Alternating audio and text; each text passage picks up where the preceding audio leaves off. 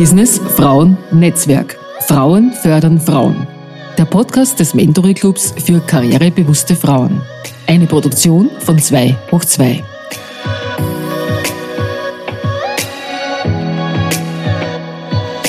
Heute begrüßen wir sehr herzlich die Gründerin und Präsidentin des Mentory Clubs, Maria Rauch-Kallert. Herzlich willkommen beim Mentory Club, ein Club äh, von und für Frauen. Frauen fördern Frauen, arrivierte Frauen unterstützen junge, karriereorientierte Frauen. Maria, du verfügst als ehemalige Bundesministerin für Gesundheit, Frauen, Jugend und Familie und die Umwelt nicht zu vergessen auch Landtagsabgeordnete in Wien und Generalsekretärin der ÖVP über ein wirklich reichlich großes politisches äh, Spektrum und bist seit deinem Ausstieg aus der Politik auch erfolgreiche Unternehmerin. Wenn du zurückblickst, bist du mit deinem Karriereweg zufrieden? Ja, absolut. Ich bin überhaupt zufrieden und sehr dankbar für alles das, was ich erleben durfte. Nicht alles war lustig, manches sehr schwierig, manches hätte ich mir auch gerne erspart. Aber im Nachhinein besehen lernt man am allermeisten aus den Krisen, aus den schwierigen Situationen, aus den kleinen und großen Katastrophen im eigenen Leben. Blicken wir gemeinsam zurück auf den Anfang deines politischen Engagements. Was waren deine persönlichen Beweggründe, in die Politik zu gehen und wie hat alles begonnen? Es war bei mir sehr ähnlich äh, wie bei vielen Frauen. Sie haben nicht wie die Männer gesagt, also beschloss ich Politiker zu werden, sondern sie stolpern sozusagen in die Politik aus persönlicher Betroffenheit. Bei mir war es die Erblindung meiner Tochter mit vier Jahren, die äh, mich sozusagen zur Löwin hat entwickeln lassen, weil mir alle Ärzte und äh, auch die Pädagogen gesagt haben, das ist so ein kluges Kind und es tut uns so leid, aber wir können nichts machen. Und äh, als sie dann in die Schule kam, ging es darum, das geht nicht und das geht nicht, geht für mich gar nicht. Geht nicht, gibt's nicht, war immer mein Prinzip und das hat mich dann herausgefordert. Und letztendlich war das ein Kampf für mein Kind. Zuerst nur für mein Kind, dann für andere Kinder in der Schule, dann für generell Kinder, sehbehinderte und blinde Kinder und deren Eltern und irgendwann einmal überhaupt für behinderte Kinder und Erwachsene. Und da hat dann sehr bald der Erhard Busse gesagt, Frauen wie Sie brauchen wir eigentlich in der Politik, nachdem ich ihn monatelang gequält hatte und andere Politiker und Politikerinnen gequält hatte, war das sozusagen das Ausschlaggebende und alles weitere hat sich dann ergeben. Kann ich mich da richtig erinnern? Du hast einen Brief ans Rathaus, an die Parteien gesendet und hast gesagt, also das und das möchte ich nicht akzeptieren, eben geht nicht, gibt's nicht.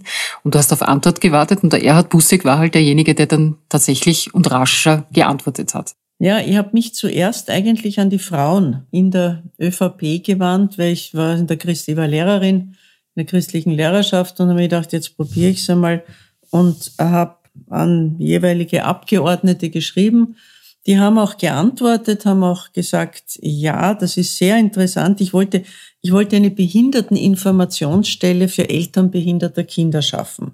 Also eigentlich für Eltern sehbehinderter Kinder, weil ich an mir selber entdeckt habe oder bei uns selbst entdeckt habe, dass alle Informationen, die für Eltern wichtig waren, nirgends gebündelt waren, dass einem niemand informiert hat, dass es Zufallsinformationen waren, zum Beispiel die erhöhte Kinderbeihilfe. Also es gab Initiativen, aber man wurde nie darauf hingewiesen. Und die Idee war, eine Informationsstelle für behinderte Kinder, sehbehinderte Kinder und blinde Kinder zu schaffen. Und diese Idee wollte ich umsetzen in Form einer Organisation und ich habe äh, mehrere Politikerinnen angeschrieben. Alle haben gesagt, es ist eine großartige Idee und es ist nichts passiert. Und dann war ich wirklich wütend und Erhard Busseck hat kandidiert in Wien als Vizebürgermeister und hat plakatiert, er ist der bürgernächste Politiker.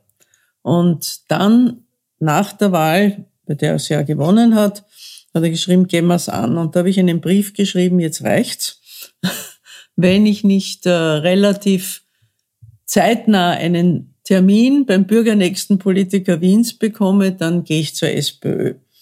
Und das hat offensichtlich gewirkt. Und ich hatte dann eine Einladung Und äh, Busek hat gesagt, ja, das ist eine super Idee, aber er hat es nicht dabei belassen, sondern er hat sofort die neue Stadträtin Gertrude Kubiena angerufen und dann im Hilfswerk gesagt, dort könnte man das etablieren und so hat das Ganze begonnen. Es war ein unglaublicher Bedarf. Es war eine Telefonstelle, wo ich zweimal die Woche zwei Stunden saß und ein monatliches Informationsblatt, so eine Doppelseite, die dann in der Zeitung des Hilfswerks drinnen war. Und da war unglaubliches Interesse. Also innerhalb kürzester Zeit hatte ich nicht nur die Eltern sehbehinderter Kinder am Telefon, sondern die Eltern aller behinderten Kinder. Ich kann mich erinnern, aus dieser Zeit stammt meine Bekanntschaft mit Helene Patik-Pablé, die ich dann im Parlament wieder getroffen hatte. Deren Kind war auch schwerstbehindert und sie hat damals auch dringend Hilfe gesucht. Und dann haben natürlich auch äh, behinderte Erwachsene sich an uns gewandt. Und das hat sich immer mehr ausgeweitet. Und diese Informationsstelle habe ich dann fünf Jahre geführt. Und dann kam das Angebot, den das ganze Unterne also die ganze soziale Organisation zu übernehmen, was mich ein bisschen zum Zögern gebracht hat, weil ich mit Leidenschaft Lehrerin war und ich dafür den Schuldienst verlassen musste und ich habe mir ein Karenzjahr genommen, ob es passt oder nicht. Und aus diesem Karenzjahr sind dann insgesamt, glaube ich, 25 Karenzjahre geworden. Ich kann mich erinnern, ich habe dann 2004 oder 5, bis dahin habe ich meine Pensionsbeiträge freiwillig weitergezahlt. Aber ich glaube dann 2005, als ich Gesundheits- und Frauenministerin war, habe ich dann meine pragmatisierte Stelle gekündigt von mir aus und gesagt, jetzt, selbst wenn ich jetzt aus der Politik ausscheide, dann äh, gehe ich nicht mehr in den Schuldienst, die war damals, glaube ich, 56, sondern würde einfach Unternehmerin werden. Das war aber ganz wichtig, diesen, diesen Background zu haben, sozusagen. Ich habe ja zwei Kinder gehabt und war dann auch etwas später geschieden, dass ich immer die Sicherheit hatte, in einen Beruf zurückzukehren, zurückkehren zu können. Und das hat mir auch die Freiheit in der Politik gegeben, Nein zu sagen, wenn es mir nicht gepasst hat. Das habe ich auch manchmal genutzt, zum Leidwesen meiner Fraktion, aber mit großer Begeisterung. Was war dein letztes politisches Amt, das du aktiv inne gehabt hast? Also ich bin 2007 aus der Regierung ausgeschieden, war dann noch im Nationalrat, war 2008 bei der vorgezogenen Neuwahl so schlecht platziert auf der Liste, dass äh, ich nicht ins Parlament gekommen bin, aber im Zeitrahmen der Periode 2011 nachgerückt bin. Da wollte ich absolut nicht mehr in den Nationalrat, wollte aber mein Mandat auch nicht einem Mann überlassen und äh, wusste, dass äh, meine Kollegin Christine Marek vom Wiener Landtag und Gemeinderat zurück wollte in den Nationalrat und habe ihr dieses Mandat sozusagen drei Monate lang freigehalten. Und in diesen drei Monaten, das war die Sommerpause, war ich vor der Sommerpause vier Tage im Parlament und äh, diese vier Tage habe ich genützt, um ein Scheitern in der Frauenministerzeit, nämlich die Änderung der Bundeshymne. Das wäre mir damals fast gelungen, aber der Koalitionspartner FPÖ hat dann zurückgezogen nach vorheriger Zusage, habe dann einen Antrag eingebracht, einen überfraktionellen, gemeinsam mit den SPÖ und Grünen Frauen und meinen Frauen und unseren Frauen. Der hat dann letztendlich die Töchter in die Bundeshymne gebracht. Und bin dann nach dem Sommer ausgeschieden und das war das letzte Amt. Also Abgeordnete zum Nationalrat war das letzte Amt. Hast du den Eindruck, dass äh, Frauen heute, wenn sie dein Engagement an den Tag legen für Dinge, die sie durchsetzen möchten, dass es ihnen heute auch noch gelingen würde? Man schreibt Parlaments- oder, oder Landtagsparteien an, sagt, man will hier etwas tun, man macht auch. Ist das noch möglich heute? Absolut, es ist heute mehr möglich denn je dank der sozialen Medien. Also ich habe ja dann damals in den 70er Jahren sozusagen erst mühsam lernen müssen, wie man Politikerinnen und Politiker unter Druck setzt. Die Politik ist Gott sei Dank viel bürgernäher geworden. Das äh, war damals keine sozialen Medien. Es war ganz schwer, die Öffentlichkeit zu gewinnen, die Zeitungen zu gewinnen. Also es ging ja auch um Finanzierung von Hilfsmitteln, wie zum Beispiel einem elektronischen Fernsehlesegerät, das in der Zwischenzeit technisch längst überholt ist. Aber damals meinem fast blinden Kind die Möglichkeit gegeben hat, eine normale Regelschule zu besuchen. Und bei mir ging es vor allem um den Kampf um die Reintegration behinderter Kinder, die ja durch äh, das Schulgesetzwerk 1962, wo man alle behinderten Kinder in Sonderschulen abgeschoben hat, sozusagen sehr zeitaufwendig war, weil man musste überzeugen, dass äh, diese Exklusion, die die Kinder auch aus der Gesellschaft ausschließt, aus ihrem Umfeld ausschließt. Und das ist Gott sei Dank gelungen und Inklusion ist jetzt natürlich das Wort der Stunde. Blicken wir vielleicht auf die Karrierechancen jetzt von Frauen heute. Wie schätzt du das ein? Wie haben sich Karrierechancen von Frauen in den letzten 20 Jahren entwickelt? Welche positiven Trends siehst du, aber auch welche neuen Hindernisse stellen sich ihnen in den Weg? Es äh, hat äh, in den späten 90er, also ab den späten 80er, frühe 90er Jahre, hat sozusagen eine Entwicklung Richtung Frauen, sehr, sehr stärkere Entwicklung Richtung Frauenkarrieren gegeben.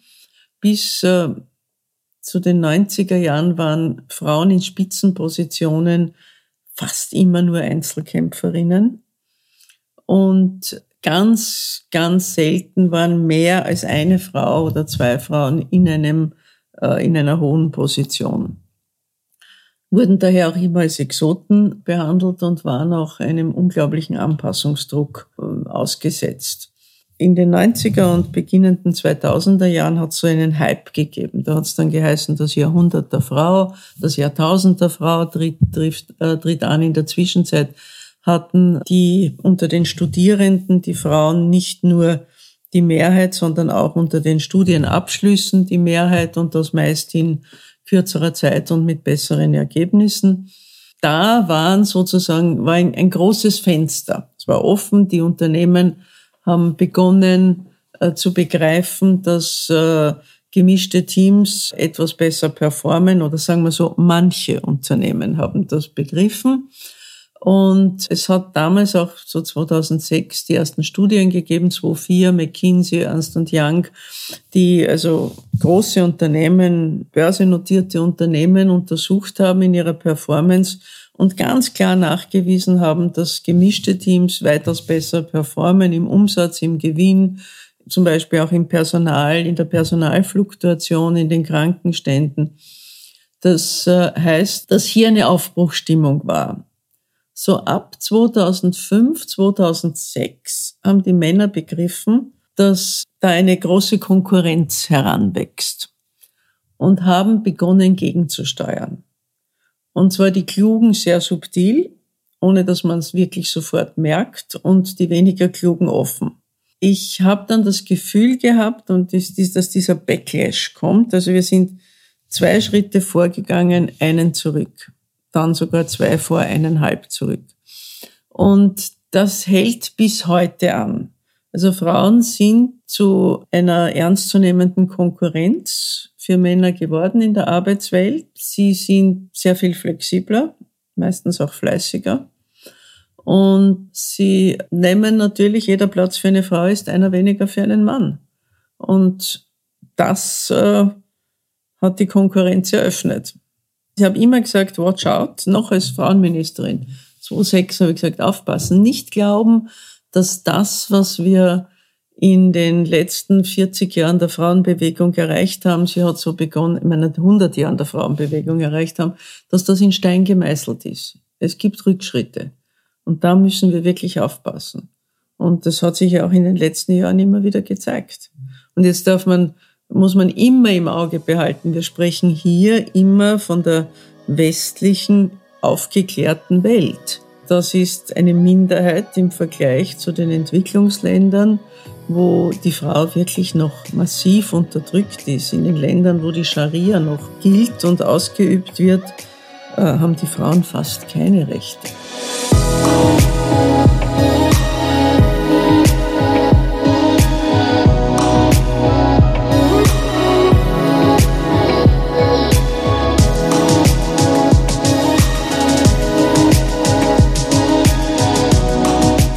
Blicken wir noch der, auf die Karriere zurück. Karriere und beruflicher Erfolg ist für jede Frau einerseits sehr persönlich definiert und andererseits haben die Begriffe aber auch einen gesellschaftlichen Stempel verpasst bekommen.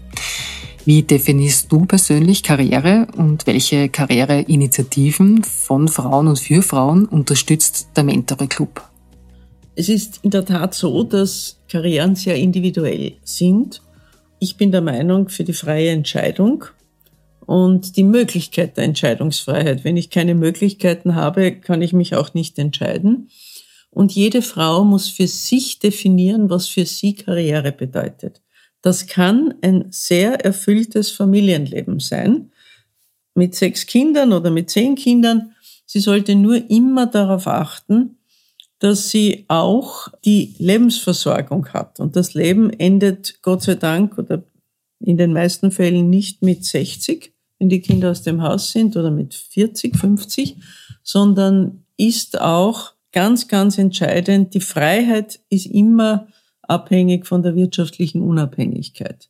Und das, was wir allen Frauen sagen, ist, äh, achtet darauf, äh, dass ihr wirtschaftlich unabhängig seid.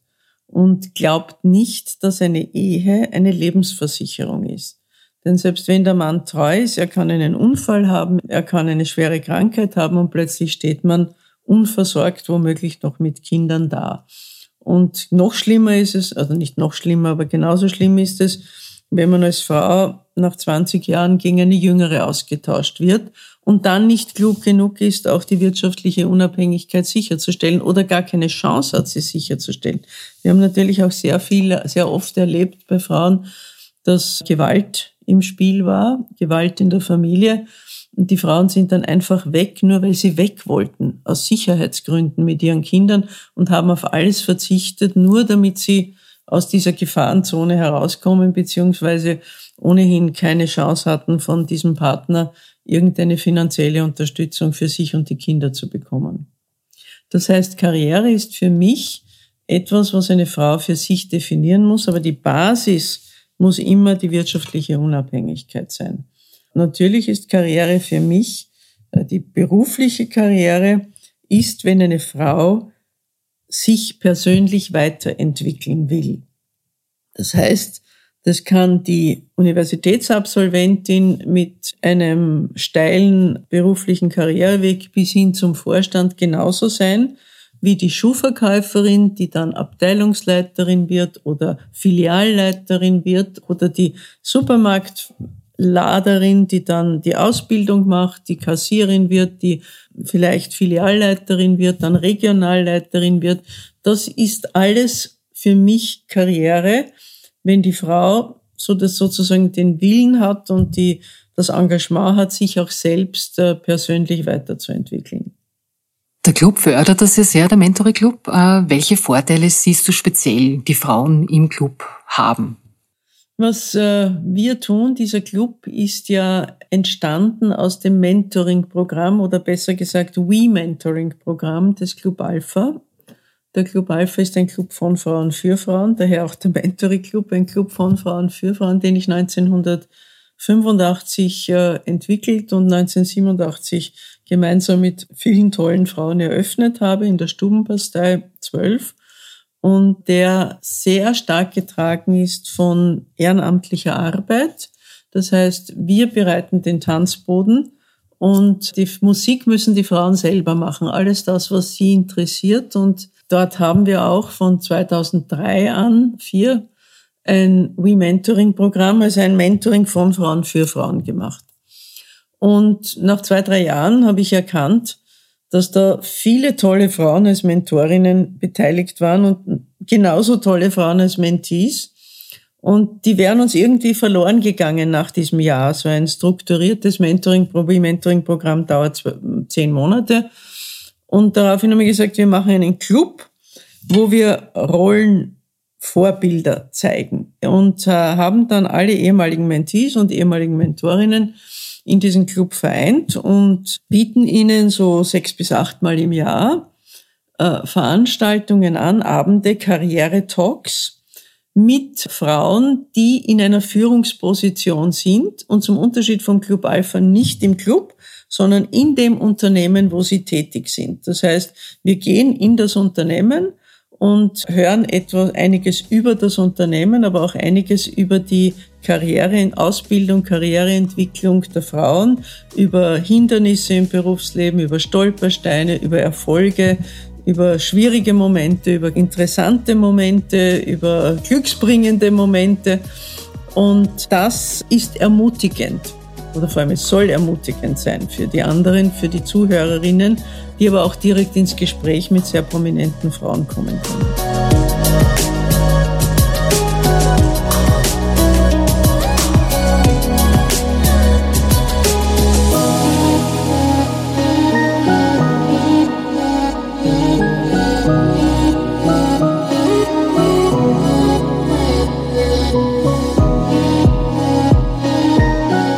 Krise wie der jetzigen Pandemie sind Frauen ja besonders gefordert. Homeschooling, Homeoffice, Homecooking, alles zu Hause. Und leider sind auch oftmals die Sorgen zu Hause.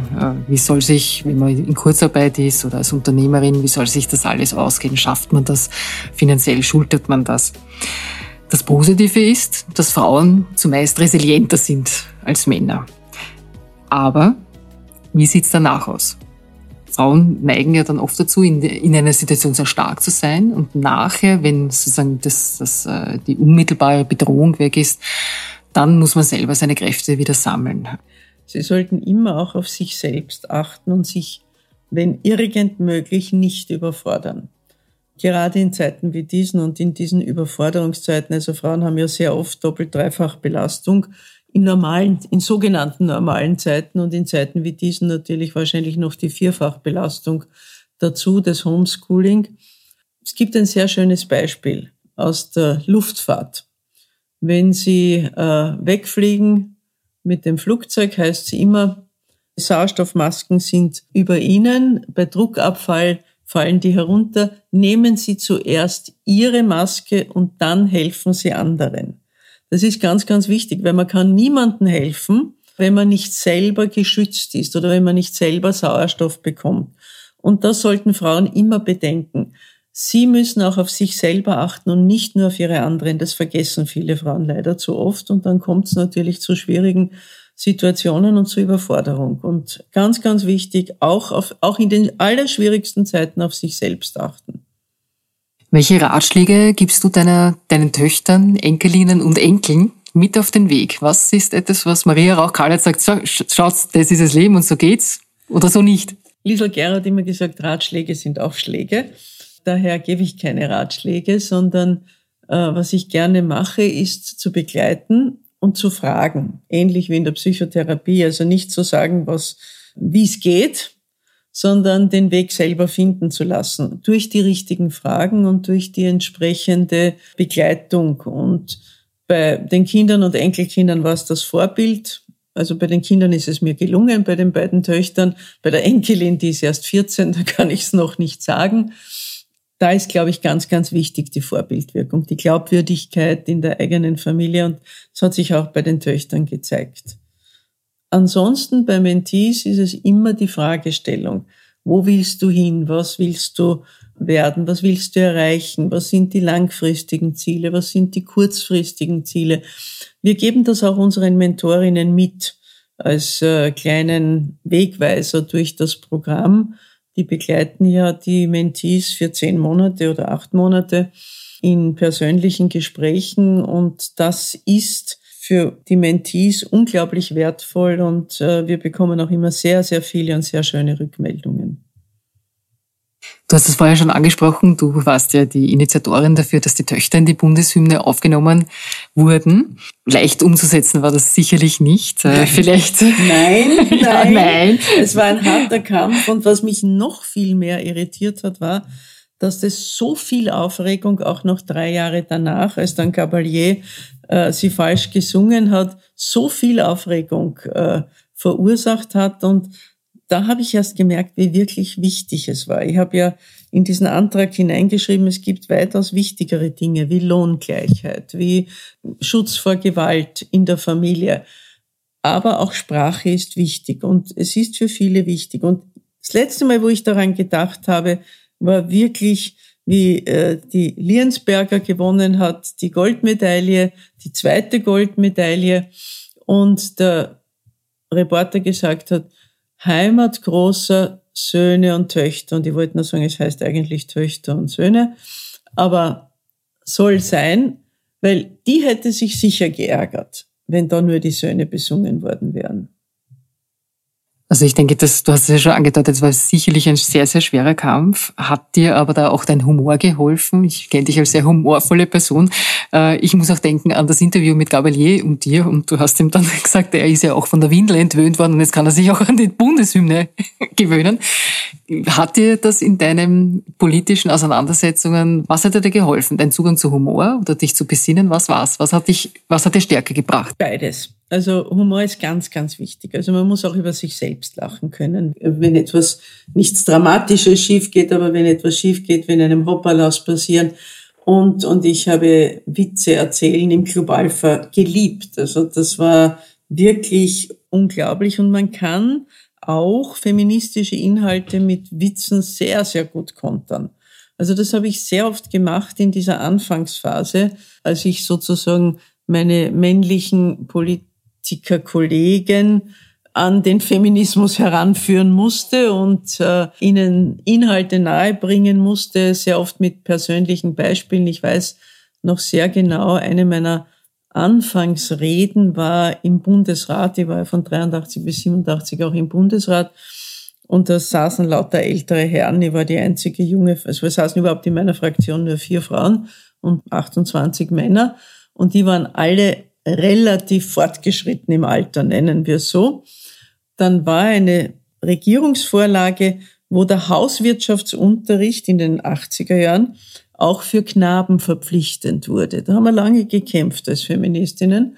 Und dann kann ich mich gut erinnern, wie ich hinausgegangen bin und habe äh, meine Rede so verwendet wie befreit die Männer aus der Abhängigkeit ihrer Mütter, Ehefrauen, Partnerinnen äh, und Freundinnen, bringt ihnen bei, wie man eine Eierspeis kocht. Vieles habe ich ihnen auch beibringen können, äh, was zum Beispiel Karrieren von Frauen anbelangt. Wenn ich äh, meinen Kollegen gesagt habe, ihr habt sehr viel Geld investiert in die Ausbildung eurer Töchter. Und wäre es euch recht, wenn die jetzt den Job nicht bekommt, weil sie eine Frau ist? Damals wurde man ja noch gefragt, ob man plant, Kinder zu bekommen, wenn man sich mit 25 wo beworben hat. Das ist ja jetzt theoretisch verboten, es passiert immer noch. Das hat sie dann schon stutzig gemacht, weil wenn sie viel Geld investieren in die Ausbildung ihrer Töchter und dann wird der Bub bevorzugt, wenn sie vielleicht keinen Buben haben, dann, äh, das hat, hat ihnen schon manchmal die Augen geöffnet. Und da wurden dann auch die Väter zu Feministen. Sehr gut, sehr gut.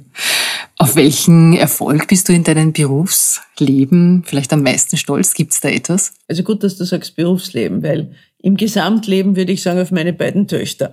Das ist sozusagen, das waren meine wichtigsten Projekte in meinem Leben. In meinem Berufsleben, dass ich äh, in den 80er Jahren das Soziale, also wirtschaftlich in den 80er, glaube ich, dass ich eine gar nicht schlechte Lehrerin war. Also ich freue mich, dass ehemalige Schüler von mir mich immer noch zu Klassentreffen einladen, was ich sehr rührend finde.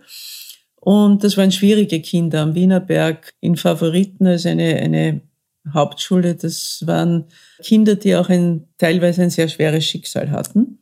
Dann eigentlich, dass ich das soziale Hilfswerk, wie ich dann Unternehmerin wurde, also Geschäftsführerin in einer Organisation mit 100, wie ich es übernommen habe, mit 150 Mitarbeiterinnen hauptsächlich. Und wie ich es übergeben habe, mit 305, neun Jahre später mit 350, am Anfang mit einem Schuldenberg, am Ende mit einem soliden, äh, mit einer soliden Finanzierungsbasis, auf das war ich stolz. Und in der Politik auf, auf zwei Projekte, die nicht einfach waren. Wie das erste war die Umsetzung der Verpackungsverordnung, also die Mülltrennung. Als Umweltministerin äh, wo ich wirklich massiv angegriffen wurde, weil äh, jeder sich aufgeregt hat, dass er jetzt plötzlich den Müll trennen muss. Und jetzt, 25 Jahre später, ist das ein Erfolgsmodell und Österreich ist Vorreiter und niemand diskutiert mehr darüber. Aber ich wurde damals hart in die Zange genommen. Und das zweite Projekt, wo ich sehr stolz bin, da sind sieben Minister vor mir daran gescheitert, ist die E-Card. Also, dass es uns gelungen ist, dieses Projekt in nur 15 Monaten umzusetzen. Und es fast gescheitert wäre, wenn ich nicht massiv eingegriffen hätte und dann draufgekommen bin, warum es die Male davor immer gescheitert ist. Also auf das bin ich wirklich stolz. Immerhin acht Millionen Österreicher innerhalb von 15 Monaten Inhaber von E-Cards. Äh, das, das an sich Projekt, das mir am meisten Spaß und Freude gemacht haben, war natürlich die Gründung und Führung des Club Alpha, der heuer 34 Jahre alt wird und der immer noch lebt und äh, sich erneuert und für Frauen wirklich ein ganz wichtiger Ort geworden ist in Wien. Schnell gefragt und gescheit geantwortet. Der Mentoring Club WordRap. Was kannst du so gar nicht leiden? Ungerechtigkeit. Was macht dich stolz? Meine Kinder. Was würdest du anders machen auf deinem Karriereweg? Nicht sehr viel. Mit wem würdest du gerne ein Business-Mittagessen machen? Interessiert mich jetzt. Müsste ja wer aktuell. Ja, George Clooney. Absolut. Good choice. noch, noch dazu, wo ich gerade in der Zeitung gelesen habe, jeden Tag drei Waschmaschinen füllt und den Geschirrspüler einräumen. Interessanter Mann. Welchen Film oder welchen Musiktitel hast du schon gefühlte hundertmal gehört? Steffi Werger mit äh, Stark wie ein Felsen. Welches Buch empfiehlst du Frauen besonders? Hm, da gibt's viele. Da gibt's ganz viele. Uh, yes, I can. Johanna Donal? Eine ganz tolle Kämpferin für die Rechte der Frauen mit einem hohen Preis, den sie zahlen musste. Maria, vielen Dank für das sehr nette Gespräch mit dir zum Auftakt des Mentoring Club Podcasts. Ab dem nächsten Mal bist du die Gastgeberin für deine Interviewpartnerinnen. Auf welche interessanten Frauenpersönlichkeiten dürfen wir uns da freuen? Ja, danke auch meinerseits für das Gespräch. Wir werden in den nächsten Monaten jeweils eine unserer langjährigen Mentorinnen äh, vorstellen, die in führenden Positionen sind, von denen man viel lernen kann, unter anderem Beatrix Präzeptor, Chief Procurement Officer von Mondi, einem Riesenunternehmen, oder Gabriele Schalleger, äh, CFO bei Semperit, oder auch Ildiko Raimondi, ein Opernstar und äh, langjährige Sängerin und wunderbare Liederabende. Sie werden einiges bei uns finden können und können natürlich auch Fragen stellen. Informieren Sie sich über unsere Veranstaltungen unter www.mentory.at oder schreiben Sie uns mit Ihren Fragen an office.mentory.at. Wir freuen uns, wenn Sie uns zuhören.